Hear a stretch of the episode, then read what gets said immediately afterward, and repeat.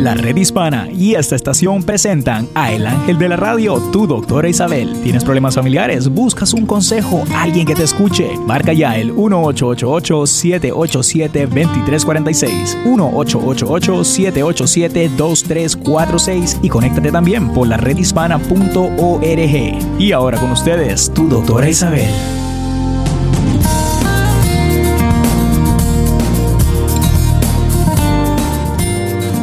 Hola queridos amigos, aquí tienen a su doctora Isabel, compartiendo con ustedes otro día más y sobre todo compartiendo las cartas que recibo a diario en la ladoctoraisabel.net. Esta es una forma de mantenerme en contacto con ustedes. Por supuesto, hay un anonimato, yo no menciono de dónde vino ni de quiénes son. Simplemente es un hombre o una mujer que está buscando una respuesta.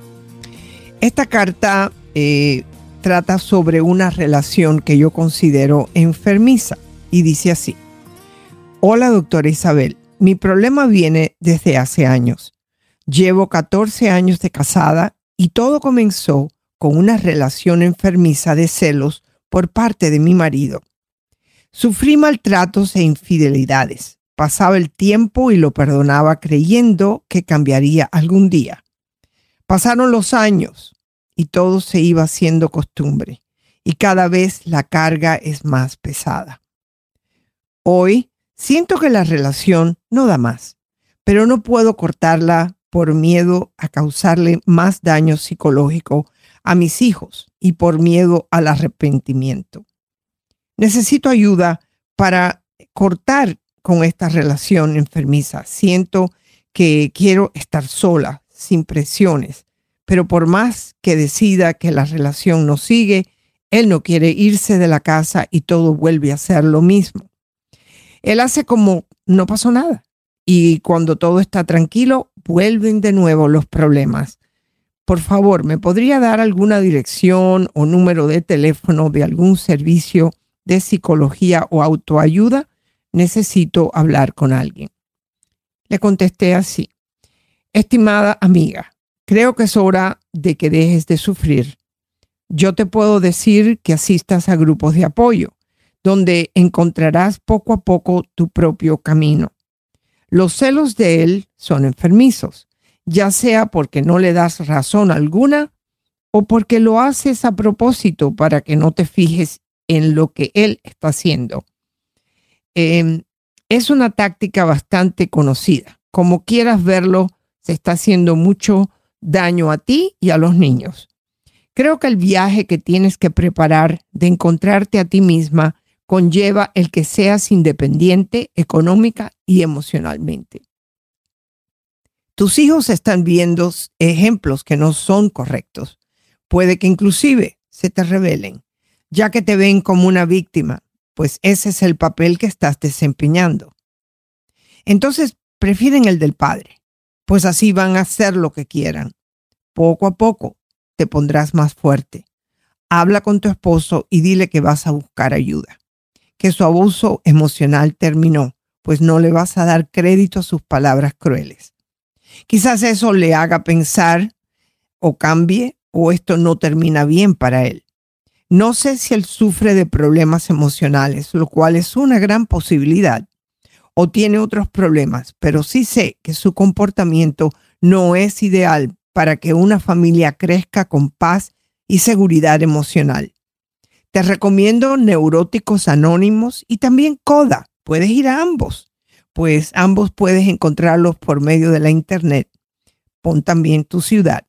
Comienza a pensar y empieza a imaginarte una nueva vida. Tu doctora Isabel. Eh, una carta como esta siempre le, deja a uno, ok, le escribí la carta, le estoy dando cómo buscar eh, la forma de, buscar ayuda para ella. Eh, es que cuando dos seres humanos que vienen con heridas emocionales del pasado se encuentran, se enamoran o se arriesgan a tener una relación que realmente se enfermiza. Bueno, pues ahora tengo otra carta aquí que dice así. Hola, doctora Isabel. Escucho siempre su programa. Tuve una relación por 10 años que fue muy mala. No sentí amor, solo éramos compañeros de casa. Por un error de números quedé embarazada. Aunque no me arrepiento de haber tenido a mi hijo, que hoy tiene 15 años. Fue muy duro porque no tenía el apoyo de nadie. Hasta fui sola al parto. Nuestra relación fue de mentiras, infidelidades de mi parte y creo que de su parte también. Luego conocí a mi esposo, pero él vivía acá y yo en Argentina. Me propuso matrimonio enseguida. Nos casamos en California, pero empezó mi odisea porque el papá de mi hijo no me dejó sacarlo del país. Tuve varios años de corte para que finalmente le dieran la custodia a él en Argentina. No me extraña. Así transcurrieron mis años con viajes para ver a mi hijo, traerlo acá y luego regresarlo. Pero entre todo esto me enteré que por cinco años mi esposo me mintió sobre su edad. Cuando lo conocí me dijo que era diez años mayor que yo. Pero cuando comenzamos a hacer los papeles de casamiento e inmigración, una hermana de él me aclaró que era 20 años mayor que yo. Nunca me dio una explicación razonable y ahí volví de nuevo a serle infiel. Él me descubrió varias veces y varias veces me perdonó. Lo peor de todo es que no sé por qué lo hago, por qué miento. No tengo amigas, no tengo familia acá, estoy sola. Es mucho lo que tendría que contar, pero me gustaría saber su opinión. Mil gracias. Hola amiga, Leí tu carta varias veces buscando el hilo principal de tu historia. Opino que el tema de tu vida hasta ahora es vivir una mentira. Vivir la mentira que creaste y que atrajo las demás. No sé la edad que tienes, pero el refrán dice que nunca es demasiado tarde para comenzar. Comenzar una vida nueva basada en la integridad contigo misma, para que puedas poco a poco perdonarte y perdonar a los demás. Además de reflexionar cuáles han sido tus errores para aprender de ellos y preparar ese camino de tu verdad. Tienes que analizar qué es lo que quieres en tu vida, qué tipo de relación es la que buscas, pues hasta ahora has andado a ciegas sin preguntarte qué te conviene. Deja de sentirte víctima o victimaria. Comienza a estudiar, no estás sola, solo mal acompañada. Participa en grupos de apoyo que te ayuden a encontrarte por medio de la reflexión y una disciplina. No se va a los grupos a buscar pareja, sino a encontrar tu centro de fortaleza. Los grupos de neuróticos anónimos y los de CODA te ayudarán. Cuando sepas lo que quieres, tomarás la decisión correcta. Suerte, tu doctora Isabel. Cartas como esta y llamadas como esta son bastante frecuentes en el programa. Y todo llega a un punto. No sabes lo que quieres. Escondes quién eres. Te pones una careta para, para conseguir a que alguien te acompañe porque eres como una mendiga buscando quien te acompañe. Eso enseña que tu autoestima es muy baja. Tienes que buscar ayuda Mientras tú estás en esa sensación de que tienes que mentir, de que tienes que engañar, nadie te obliga a hacer eso. Tú lo estás haciendo por esconderte tú misma. Quítate la careta, quítate la máscara. Esto no es un, un baile de disfraces. Esta es la vida. Y la vida es como tú te la determines de llevar. Que pensar tienes que analizar qué es lo que tú quieres en tu vida. No todo el mundo quiere lo mismo. Es obvio que tú te estás dando encontronazos arriba y abajo de todas formas porque no sabes lo que quieres. Puedes analizar el por qué. Lo más importante es analizar para qué tengo que cambiar, por qué tengo que cambiar por ti. Pero tienes que saber lo que quieres. Si no sabes lo que quieres, nunca te vas a complacer. Aquí tienen a su doctora Isabel, como siempre, pueden llamar al 888-787-2346. Aquí estoy como siempre.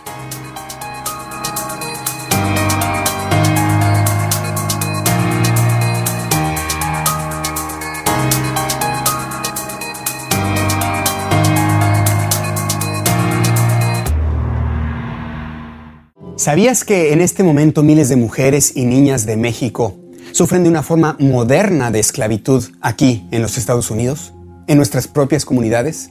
Soy Eugenio Derbez y estoy hablando de la trata sexual originada desde México. Estas mujeres podrían ser nuestras primas, amigas, hermanas, traídas a Estados Unidos con falsas promesas de una vida mejor, pero luego son forzadas a vender su cuerpo en cantinas o bares, sitios que nosotros mismos frecuentamos. Pero tú puedes ayudar. Si ves o conoces a alguien que viva con miedo, aislada, vigilada o con signos de abuso, comunícate con la Línea Nacional contra la Trata de Personas. Es un recurso gratuito, absolutamente confidencial y anónimo. Llama a la Línea Nacional contra la Trata de Personas al 1-888-3737-888 hoy mismo. Únete a la solución. Un mensaje de esta estación y la redhispana.org. Para vivir mejor.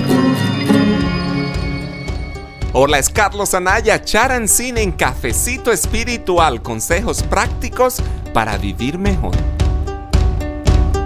Es tu tiempo, mira el cielo, nunca el suelo. Cuando estás en un estado de gratitud, todo se convierte en una bendición. Desarrolla el hábito de encontrar lo positivo en cada situación, hasta en los momentos más difíciles. Confía en tu fe para entender el panorama perfecto. Escribe diariamente cinco cosas por qué estar agradecido. Y como decía Celia Cruz, ríe, llora, que a cada cual le llega su hora. Esto fue Cafecito Espiritual con Carlos Anaya, Charancy. Un mensaje de esta estación y la redhispana.org. Fuente de salud. Hoy, su doctora Isabel les va a hablar sobre el desorden postraumático. Este tipo de desorden ha sido relacionado de las distintas guerras y los militares que regresan del campo de batalla. Hoy en día se conoce como algo que puede afectar a cualquiera que se haya encontrado en una situación violenta, ya sea un soldado de guerra o una víctima de violación, abuso sexual, asalto violento u otro trama. Quienes padecen de este desorden pueden sufrir de pesadillas frecuentes o recuerdos en los que reviven el trauma. Pueden tener dificultad para dormir o sentirse fríos emocionalmente, entumecidos o tener problemas de acercarse a los demás. Lo importante es que puedan buscar la ayuda lo más pronto posible y les recuerdo que el hacer ejercicios y el ir a yoga les podría ayudar muchísimo. Un mensaje de esta estación y la redhispana.org. Fuente de salud. Hola, soy Héctor Elizondo y quiero hablarles sobre hacerse mayor. Tengo molestias en todo el cuerpo y en las articulaciones y a veces se me olvida.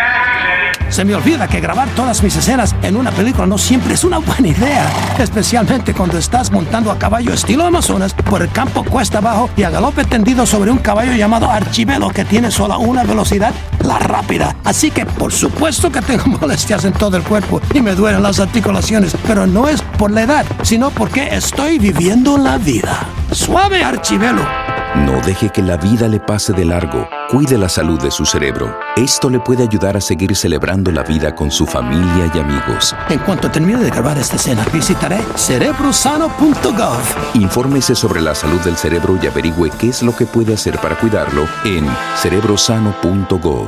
Un mensaje de esta estación y la redhispana.com. Planeta Azul. Cintia Cantú es una joven de 19 años, líder comunitaria, ambientalista, dedicada a reforestar, sembrar y educar sobre la sana alimentación. Comenzamos plantando árboles y vegetales. Es algo que nos basamos mucho en la salud de los latinos porque nuestra salud no está 100% ahí.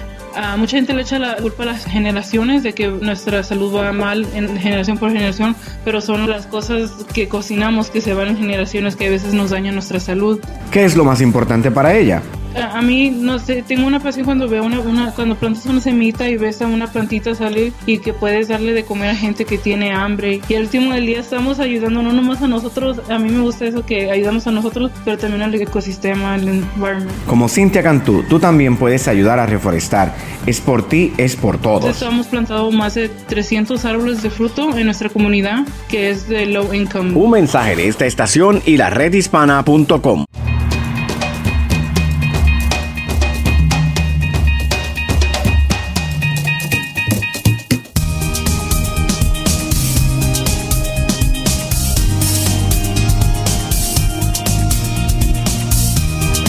Queridos amigos, estamos aquí recibiendo sus llamadas en la red hispana. Ahí está Néstor, eh, pegado ahí. Él es no solamente nuestro técnico, sino que recibe las llamadas al 888-787-2346.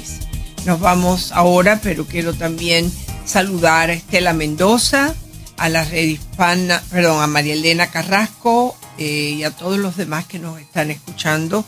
Poco a poco iré diciendo algunos de sus nombres porque son muchos. Está Estela Mendoza, Víctor Naranjo, Gabriel Rodríguez, Vilma Rivas, etcétera.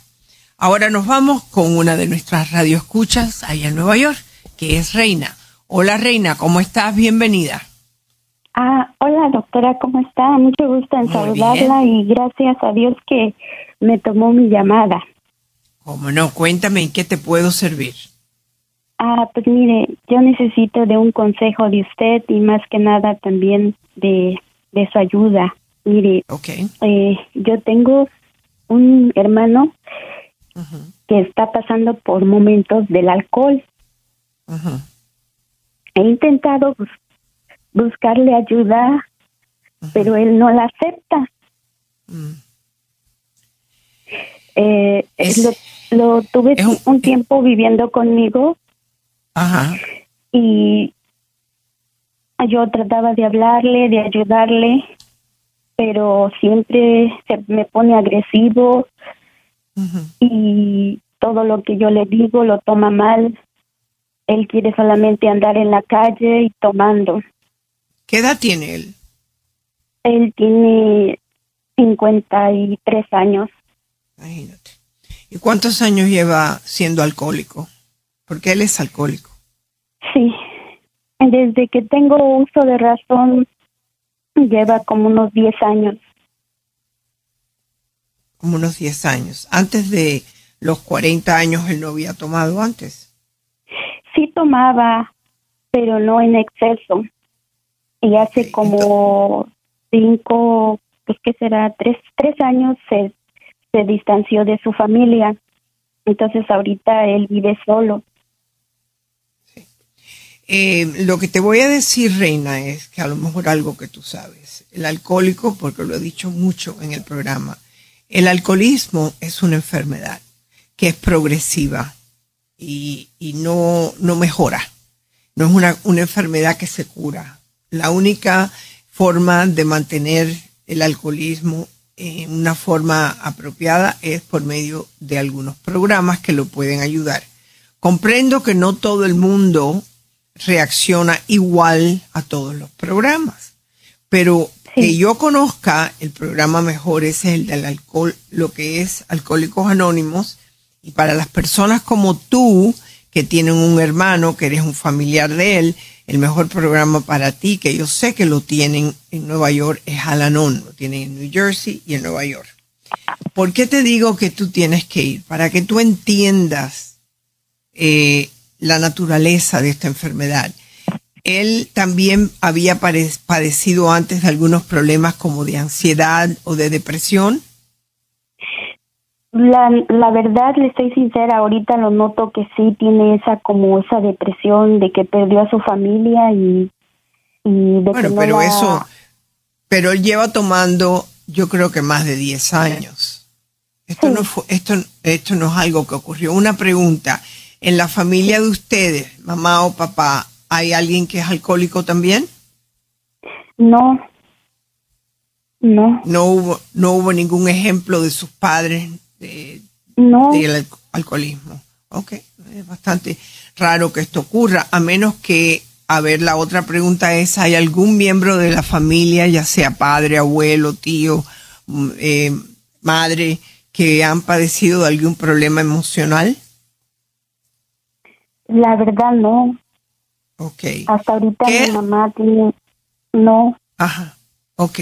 En estos momentos, eh, tu hermano, que tiene 50 y años, hace como 10 años empezó a tomar fuertemente. ¿Qué estaba pasando en su matrimonio y por qué lo perdió? Mm, Por la misma razón, por lo que yo he con, tenido una conversación con su familia, es por lo mismo, porque él cuando tomaba se ponía agresivo con ella. Entonces ellas decidieron separarse. Ok, muy inteligente de parte de la esposa y de la familia. Ahora, ¿tu hermano fue un hombre violento cuando era joven, cuando tenía 20 o 30 años? De carácter muy fuerte, muy orgulloso, muy... No le puede Es- no decir nada porque se, se molesta. Si es un consejo para bien, se molesta. El caso de tu hermano hay una gran posibilidad que haya un problema emocional que fue la que le causó todos estos eh, excesos de, de- de- de temperamento. Yo no sé si él fue abusado de niño, yo no sé si él tuvo problemas cuando era más pequeño.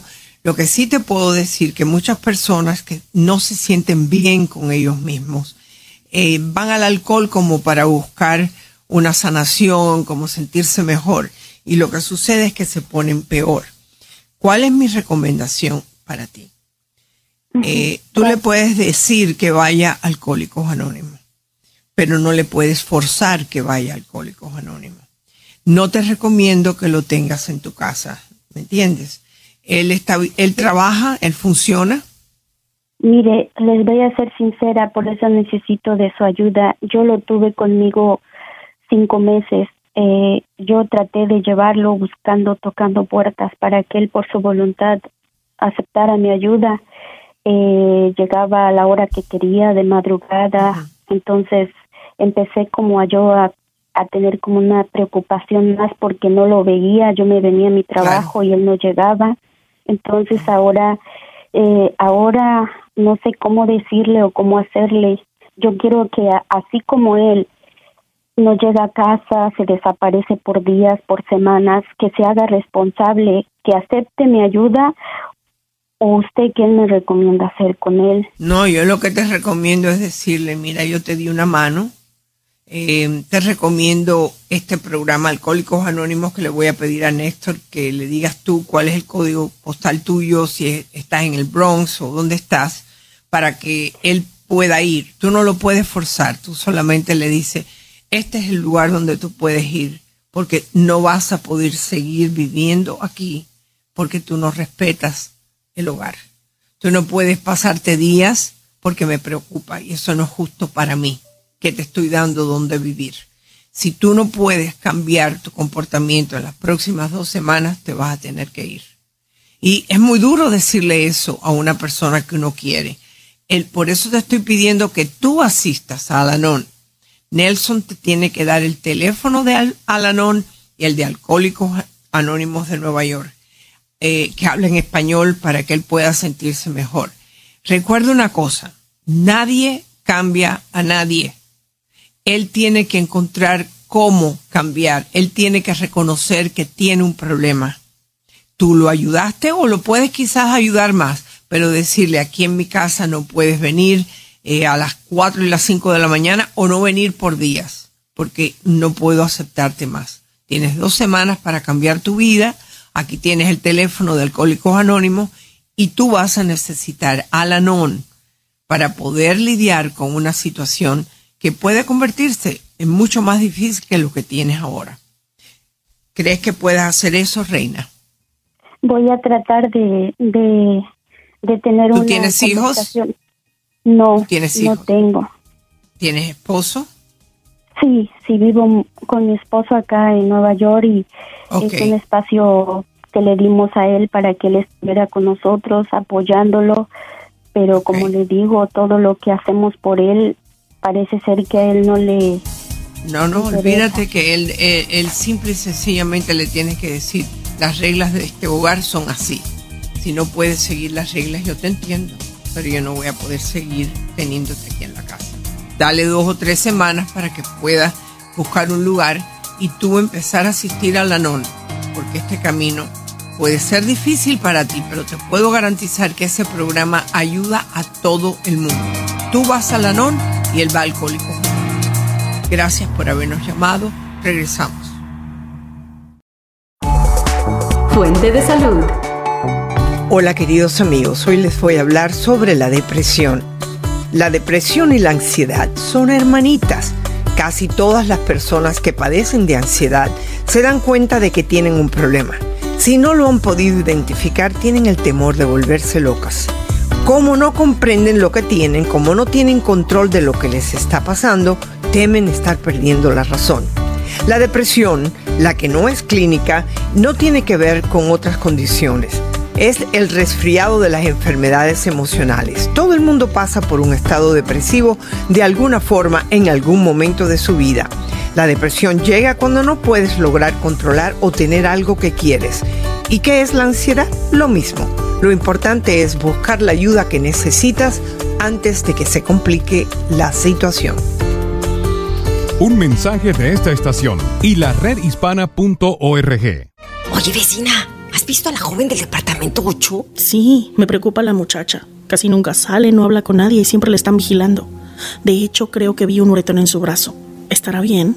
Y me he fijado que por la noche entran hombres extraños. ¿Pero qué podemos hacer? Tenemos que encontrar la forma de ayudarla. Miles de mujeres y niñas en nuestros vecindarios son víctimas de la trata sexual. Son reclutadas de México o de nuestras comunidades aquí en los Estados Unidos, con falsas promesas de una vida mejor, y son obligadas a vender su cuerpo. Si ves o conoces a alguien que viva con miedo, aislada, vigilada, con signos de abuso, contacta la Línea Nacional contra la Trata de Personas. La línea operada por Polaris es un recurso gratuito, confidencial y anónimo para ayudar a cualquier persona 24 horas al día, 7 días a la semana. Llama al 1-888-3737-888. Únete a la solución. Un mensaje de esta estación y la redhispana.org. Saber es poder. Marisabel Torres del Consejo Nacional de la Raza nos habla sobre préstamos del día de pago y cómo atrapan a consumidores en un costoso ciclo de endeudamiento. Hay problemas con este producto porque desafortunadamente muchas personas no tienen el dinero disponible en este momento y lo que hacen es sacar un segundo préstamo para cubrir el primero.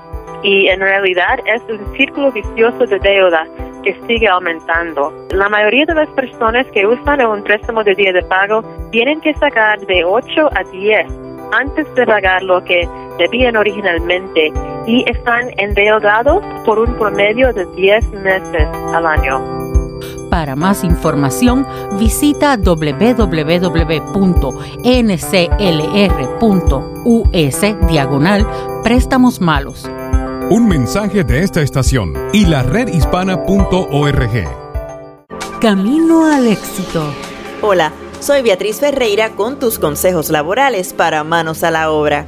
A la hora de crear un plan de acción para conseguir empleo, debemos comenzar identificando nuestras redes sociales o el famoso networking, que son los lazos no visibles que nos relacionan con otras personas. Este networking se divide en ocho grupos, que son la familia, amigos de estudio, vecinos, trabajo, internet, aficiones, organizaciones y por último conocidos casualmente. Elabora un listado de personas por cada grupo y déjale saber tu interés en conseguir una nueva oportunidad laboral. Recuerda que la dedicación y tu compromiso van a ser claves al momento de al fin tener ese trabajo que tanto deseas. Será hasta el próximo consejo en Manos a la Obra. Un mensaje de esta estación y la redhispana.org. Saber es poder. Hola, te saluda tu amigo el doctor Eduardo López Navarro. Si llegas a estar en riesgo de un desastre natural, lo más importante es informarte sobre todas las precauciones que necesitas tomar. Obedece todas las recomendaciones que las agencias gubernamentales te den, por muy difíciles que éstas sean. Lo hacen por tu bien, nada más. Estos no son los momentos de ser rebeldes, sino los momentos de ser precavidos. Encuentra tu fe y mantente firme a ella. Mantente calmado, acércate a tus seres queridos, recuerda que en la unión está la fuerza. Recuerda que cada situación difícil en tu vida pasó y saliste adelante. Esta, como todas las otras situaciones, también pasarán. Un mensaje de esta estación y la redhispana.org.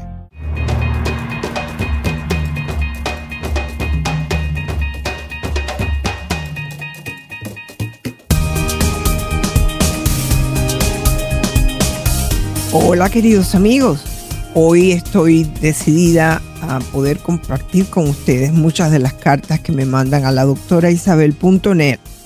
Muchas de ellas tocan temas interesantes que pueden ayudar a todos. Eh, recuerden que cuando yo contesto una carta, no necesariamente es solo para la persona que me escribió, porque los temas que toco les toca a todos ustedes o nos toca a todos. Voy a hablar a una ahora sobre la autoestima. Hola, doctora Isabel. Quiero que me ayude a salir de esto que me sucede desde hace un año.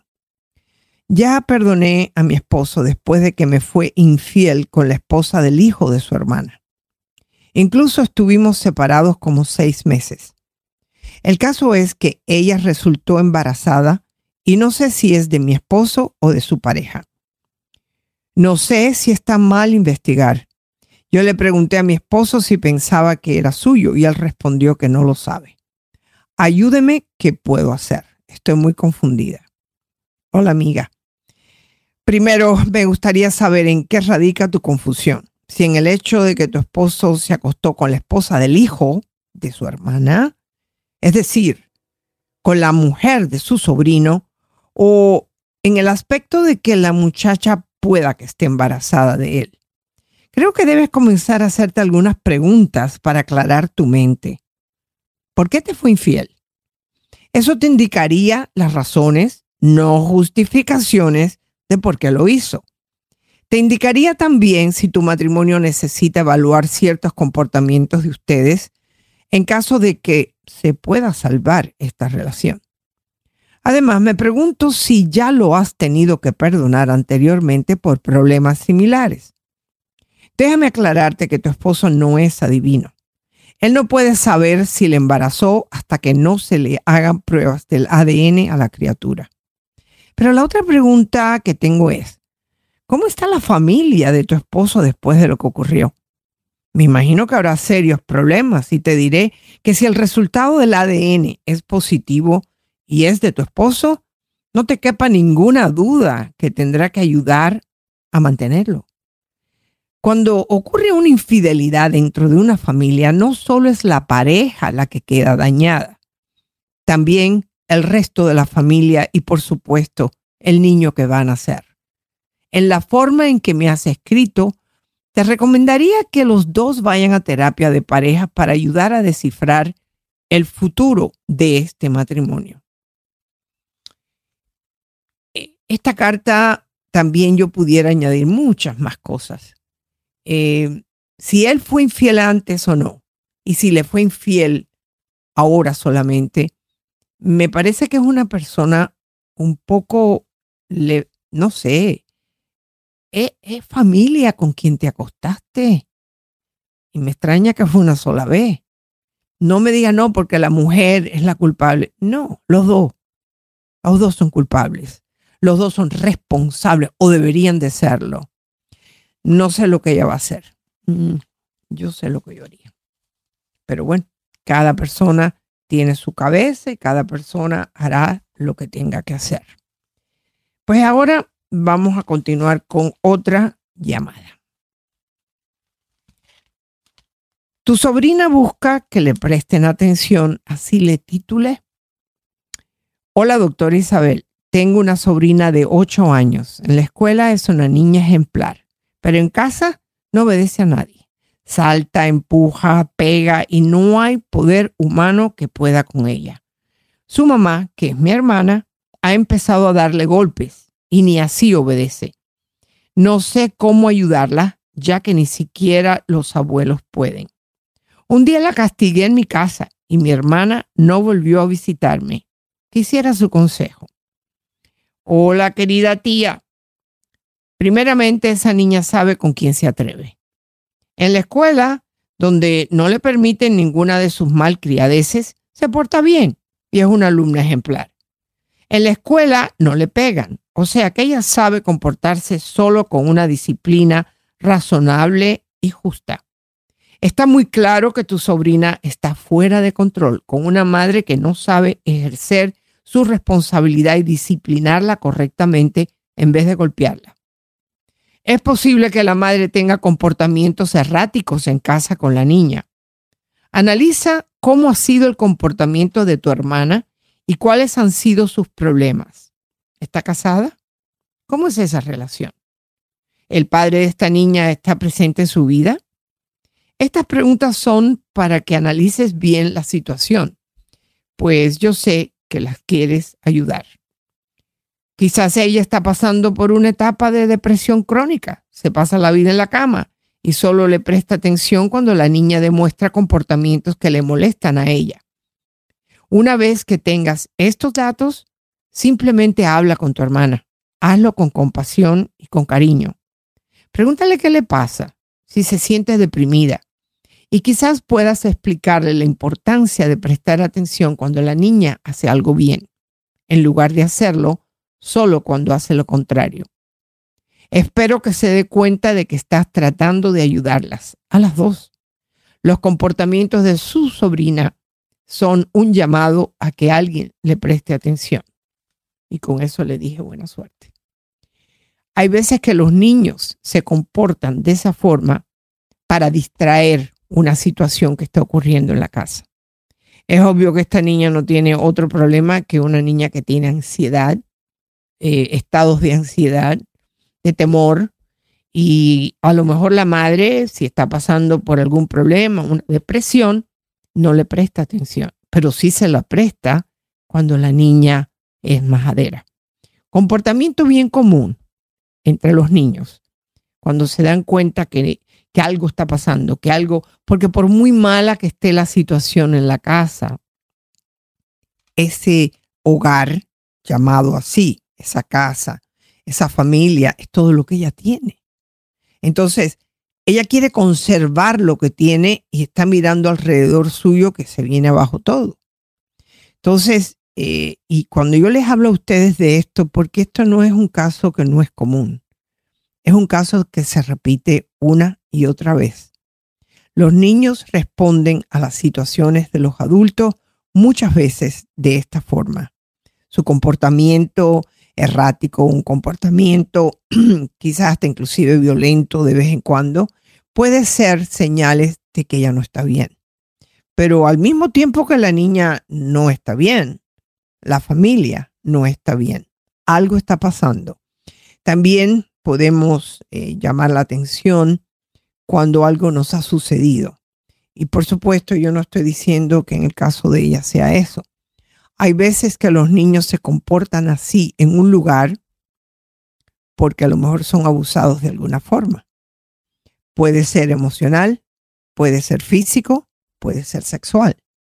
Entonces, un niño que no tiene problemas de otra índole, comportar en la escuela, es un niño que tenemos que observar, analizar y buscarle ayuda es extremadamente importante porque estos comportamientos aumentan. Porque si el portarse mal en la casa no es suficiente, porque no le están dando la atención sino con golpes, pues ella buscará otra forma de que le presten atención. Y en este programa hemos oído demasiadas cosas para no darnos cuenta que hay otros comportamientos inclusive peores que lo que nos están describiendo en esta carta. No se vayan. Eh, recuerden que estamos aquí en la red hispana. Los saludo a todos. Saben que mi propósito es el poderlos ayudar. Eh, y creo que una de las cosas principales es que puedan aprender de otros casos, de lo que yo aconsejo. Pero también ustedes pueden participar diciéndome, ay doctora, eso me pasó a mí, pero yo hice esto y esto y esto. Nosotros queremos la opinión de ustedes. Es válida y muy importante. No se olviden que aquí estamos. El teléfono a llamar a cualquier hora y dejarnos un mensaje es el 888-787-2346. Su doctor Isabel en la red hispana.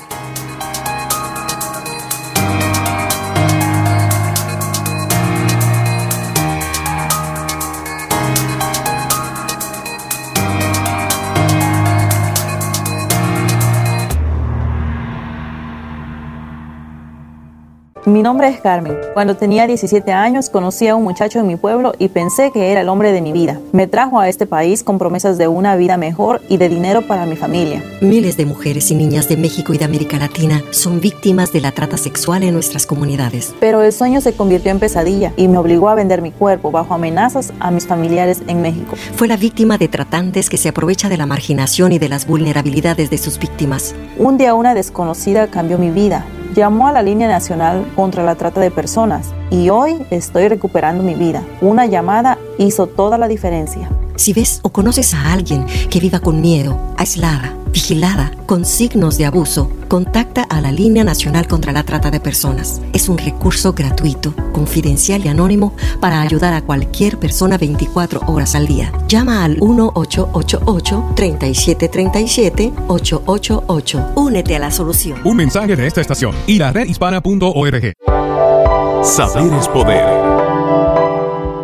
Los prestamistas que ofrecen préstamos de día de pago no han sido regulados y ofrecen productos financieros inseguros. Marisabel Torres del Consejo Nacional de la Raza nos explica. Se supone que son préstamos a corto plazo no garantizados que se pagan cuando el prestatario reciba su cheque de pago. Pero hay que darle al prestamista su cheque para cubrir el préstamo y las cargas y después de dos o cuatro semanas, cuando es tiempo para pagar el préstamo, el prestamista saca el dinero de cheque más cargas y interés. Y están endeudados por un promedio de 10 meses al año. Es un gran problema para la comunidad. Detengamos los préstamos abusivos. Para más información, visita www.nclr.us diagonal préstamos malos. Un mensaje de esta estación y la redhispana.org. Saber es poder. Hola, te saluda tu amigo el doctor Eduardo López Navarro. Si llegas a estar en riesgo de un desastre natural, lo más importante es informarte sobre todas las precauciones que necesitas tomar. Obedece todas las recomendaciones que las agencias gubernamentales te den, por muy difíciles que éstas sean. Lo hacen por tu bien, nada más. Estos no son los momentos de ser rebeldes, sino los momentos de ser precavidos. Encuentra tu fe y mantente firme a ella. Mantente calmado acércate a tus seres queridos, recuerda que en la unión está la fuerza. Recuerda que cada situación difícil en tu vida pasó y saliste adelante. Esta, como todas las otras situaciones, también pasarán. Un mensaje de esta estación y la redhispana.org. Para vivir mejor. Hola, es Carlos Anaya Charancín en Cafecito Espiritual, consejos prácticos para vivir mejor. Es tu tiempo, mira el cielo, nunca el suelo. Te estás divorciando, no tienes trabajo, sin dinero o experimentando una crisis. No temas, es solo un ciclo. Mantén la calma que la tormenta pronto termina. Usa el poder de aquí y ahora para tomar decisiones en un mundo lleno de posibilidades. Pide ayuda emocional y profesional y recuerda que en cualquier momento puedes recibir un milagro. Esto fue Cafecito Espiritual con Carlos Anaya, Charansin.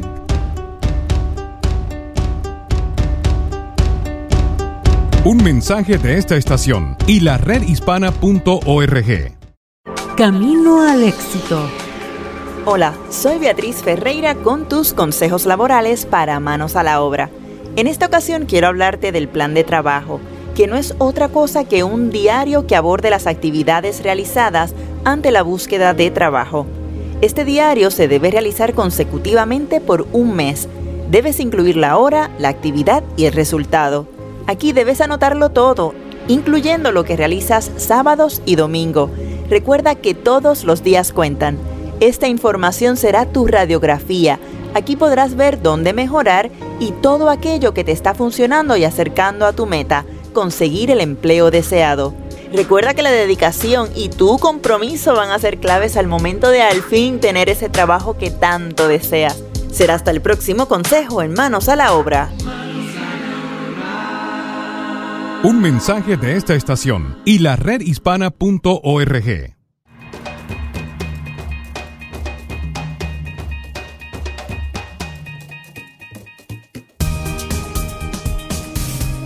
Hola queridos amigos, aquí tienen a su doctora Isabel, pero quiero saludar también que además de los que me escuchan por medio de las distintas afiliadas en todos los Estados Unidos, también tenemos nuestra gente de Facebook que día a día están allí Muchos agradecimientos a Gregorio Ferrera, a Estela García, a Lupe, a Vicky, eh, a Fernando González de California, eh, también a Tacho Cerep y María Macías, que está también en California, Vilma Rivas, Marta Díaz.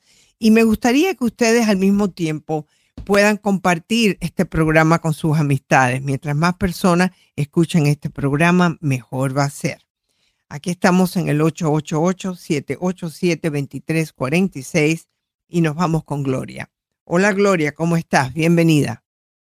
Bendecida, mi señora bella. Qué linda. De verdad que es mi ángel siempre. Yo no sé qué siempre que estoy en apuro, me sale usted con ese tema. Mm. Es para mí. A ver, ¿cuál es el tema que te tocó? Ay, eso del ego, mi señora hermosa. Estoy en A ver, una explícame, lucha, ¿cuál es el problema? ¿Es el ego que, que te está hablando a ti o, o a otra persona? No, creo que a mí misma. Ok. Eh, yo ya había hablado con usted ah, respecto a mi hijo que me lo mató la policía hace tres meses. Bueno, he estado hablando con la chica con la que vivía con él y que tiene dos bebecitos, dos años y un añito. O sea, que tienes dos Eh, nietecitos. Dos nietecitos. Mm. Ellos viven en Las Vegas. Y mi ego ahorita es, doctora, que yo los quiero ver. Quiero estar cerca de ellos. Sí. Pero am, en estos días tuvimos un pequeño, pues digo que fui yo, mi ego, mi dolor, porque yo iba a recoger un carro que dejó mi hijo. Pero cuando iba por él, ella me dijo, aquí están también las cosas de su hijo. Llegamos y toda la ropa de mi hijo estaba dentro del carro. Entonces yo no me quise traer el auto y dejé todo ahí. Y me vine. Pasaron los días, celebró el cumpleaños de los niños y como estaba reciente eso, yo no quise ir porque tenía como este miedo a enfrentarla y a discutir con ella o a decirle cosas que, que me estaban lastimando y que yo fuera a hacer un problema, ¿verdad? Un conflicto grande. Entonces, pero ahorita estoy en esa gran batalla del ego porque 19, 20, 21, 22 y 23, yo por mi trabajo voy a estar precisamente en Las Vegas. Y quiero ver a los niños. Y los vas a ver. pues- y los vas a ver. Los vas Ay, a pero- ver. Los vas a ver y vas a meter el ego y todo lo demás donde más te quepa. Porque esos son, es necesario. Ahora yo te voy a hacer una pregunta. ¿Qué significó para ti el ir a buscar el carro y que ella haya puesto todas las cosas del dentro? ¿Qué fue lo que te dolió? Me dolió que fue como una falta de respeto para mi hijo. Me enseñó que mi hijo no importó nada para ella y me enseñó una falta de respeto a mí porque yo siempre, aunque en el fondo de mi corazón no la aceptaba, doctora, Mm. pero siempre fui muy respetuosa con ella. Bueno, pero La- tú no puedes haber llegado a pensar que a lo mejor el ir a buscar el auto, cómo fue la reacción de ella, puede ser que también pensó que por qué te llevas el carro, si te vas a llevar el carro, te llevas la ropa. No, doctora, la razón por la que yo fui fue porque ella me estaba llamando y llamando. Ok, ok. Que, ¿Por qué tú que- crees que que, ella puso la ropa ahí adentro? Porque yo recuerdo cuando seres muy queridos míos han muerto, no todo el mundo es igual. Hay gente que guarda las cosas. Si alguien murió, yo se lo doy a quien más lo necesita, que son los, yo se lo mando a los veteranos, siempre a alguien que los necesita más la ropa. A lo mejor ella no quiso darte un mensaje negativo. Ah, doctora, yo pienso por la manera en que ella me habló cuando murió mi hijo, por la manera que ella se comportó. Yo también, por eso le digo que estoy en esa lucha del ego, porque yo me pongo en lugar de ella. Por más insensible que sea, por más que no haya tirado una lágrima en el funeral, algo debe de estar sintiendo. Pero am, ella quitó todas las fotos que tenía con mi hijo en las redes sociales y por eso me hizo sentir que es como un rechazo. Ok, puede ser. Y creo ahí. que a lo mejor estás correcta. Yo no estoy diciendo que no estás correcta. Ella quiso romper con él, ni tú ni yo, por lo menos yo no sé cuáles son las razones por la cual ella ha sido tan rajatabla, ¿no? Pero sí te puedo decir que tú te la tienes que ganar porque esos son tus nietos. Yo hago lo que tenga que hacer por mis nietos. Si tú tienes la oportunidad de ir a Las Vegas, si le tienes que llevar un quequecito, si tienes que llevarle cualquier cosa, dile, yo quiero tener una buena relación contigo. Tú eres la madre de mis nietos. Tienes que hacerlo por ellos y por ti. Tener eh, resentimiento en tu corazón, que a lo mejor eh, ha tenido una razón de ser, tu hijo ya no está aquí. Eh, Los que están aquí son dos niños. Y yo creo que tú quieres tenerlos cerca. Esa es mi opinión. No dejes de hacerlo, mi querida amiga. ¿Ok? Bueno, queridos amigos, nos vamos con la próxima llamada. Claro que sí, doctora. Tengo aquí a María de California. Hola María, ¿cómo estás? Es tu doctora Muy Isabel. buenos días. Muy buenos Muy días, buenos doctora. Ya le he hablado en, en otras ocasiones y me da mucho gusto o- oír su programa. Eh, ya hay bueno, poquito y- tiempo, pero nada más mi pregunta era eh, sobre, ah, pues ahorita con todo eso del Face, mi esposo le tiene clave, pero él dice yo no escondo nada. Eh, cuando está con, estamos, está conmigo, lo, lo voltea así boca abajo. ¿Eso es normal, doctora, o, o hay que aguantar eso de que Tú estás hablando de un teléfono celular, ¿verdad? Sí, sí, sí. Y él, bueno, yo creo que la conversación que debes de tener con él es la siguiente, porque yo no sé cómo es tu comportamiento con él. Yo no sé si tú eres súper celosa y él se siente que estás continuamente arriba de él. Cuando alguien no, no la debe, no la esconde tampoco, ¿verdad? Entonces, o a lo mejor lo está haciendo precisamente porque tú eres demasiado arriba de él, ¿no? Estás demasiado arriba de él. La conversación que tienes que tener con él es decirle, te quiero mucho, pero yo necesito llegar a un punto contigo. ¿Tú crees que yo soy celosa? Me has dado algunas razones, me pongo nerviosa cuando veo que escondes el teléfono, pero dale y dale más que nada permiso a que lo haga. Cuando tú lo ignores, vamos a ver qué pasa. Eh, hay que mirar otras partes del matrimonio. Ustedes se llevan bien, se quieren, cómo está la cama. Tienes que analizar antes de atacar, ¿ok? Y esa es la única forma que puedes ayudar, te puedes ayudar a ti y a él. Tienen que tener una comunicación. Yo creo que si tú tienes celos, puede ser que tengas una razón. Y pregúntale, yo no soy suficiente para ti, yo necesito saber si yo te he abandonado, si tú quieres que yo haga algo más por ti. Muchas gracias. Bueno, te deseo que me vuelvas a llamar después que hablas con él. Muchas gracias.